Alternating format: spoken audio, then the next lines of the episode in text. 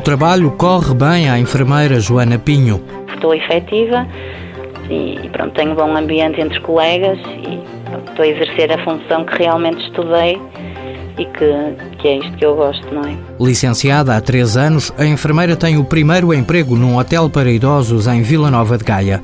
Entrou ao abrigo da medida Estímulo Emprego, o que lhe permitiu ficar logo no quadro. Eu tenho a certeza que se não existisse este impulso, que de certeza que esta hora não, ele estaria em condições mais precárias, não sei, talvez a, ou a recibos verdes, que não tivesse tantos direitos, não é? Quando acabou o curso, Joana ainda fez voluntariado durante alguns meses antes de se inscrever no centro de emprego.